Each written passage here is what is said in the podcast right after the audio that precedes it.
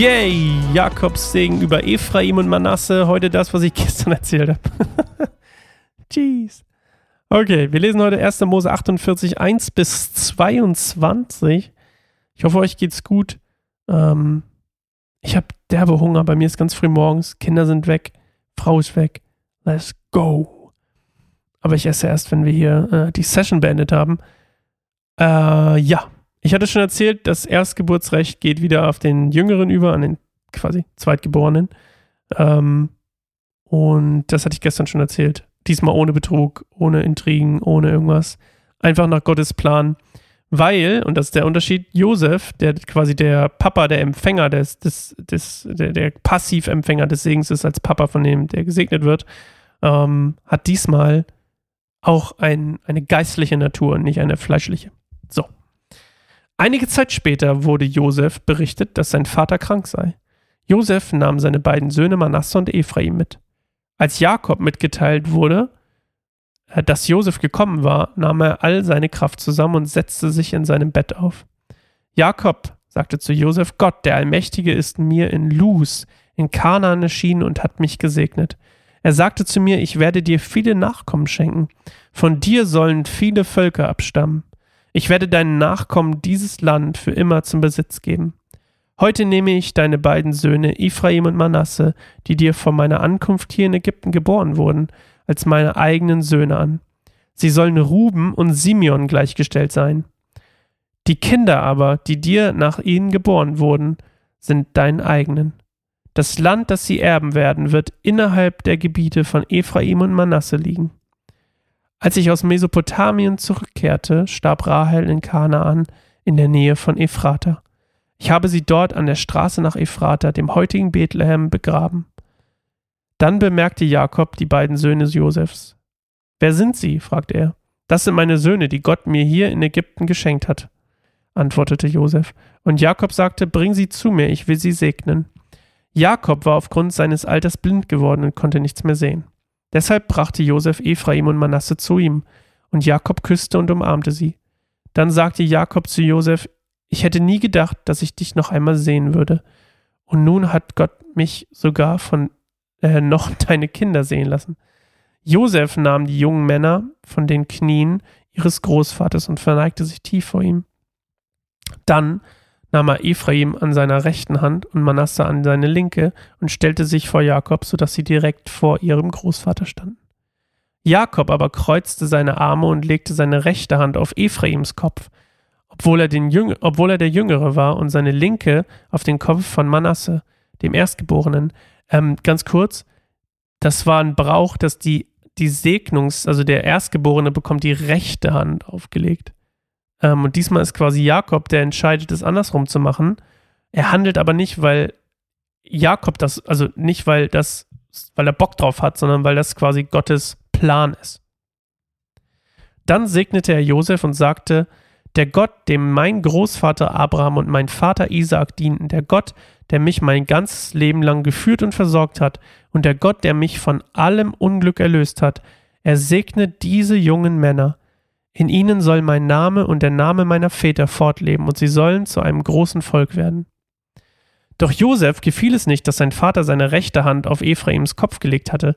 Er nahm die rechte Hand seines Vaters und wollte sie von Ephraims Kopf auf Manasses Kopf legen. Nein, Vater, sagte er, er ist der Ältere, leg deine rechte Hand auf seinen Kopf.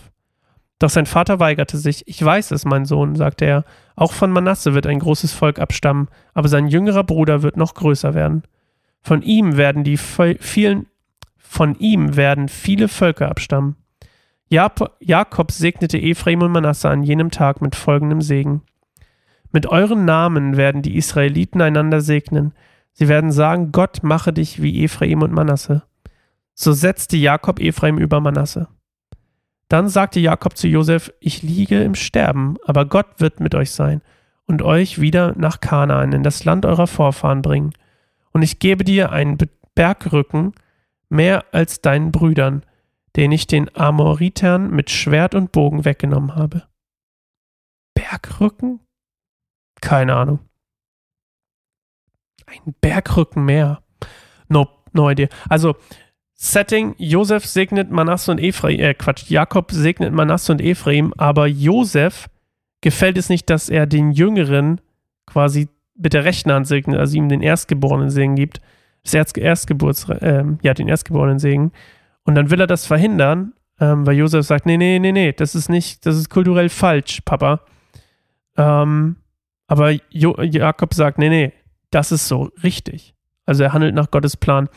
Und ähm, wie auch viele andere schon vorher erwartet Josef eigentlich, glaube ich, dass Gott halt in dieser bestimmten Art und Weise handelt, nämlich kulturell gesehen. Also das, was sie kennen, das, was kulturell halt einfach so der Brauch ist.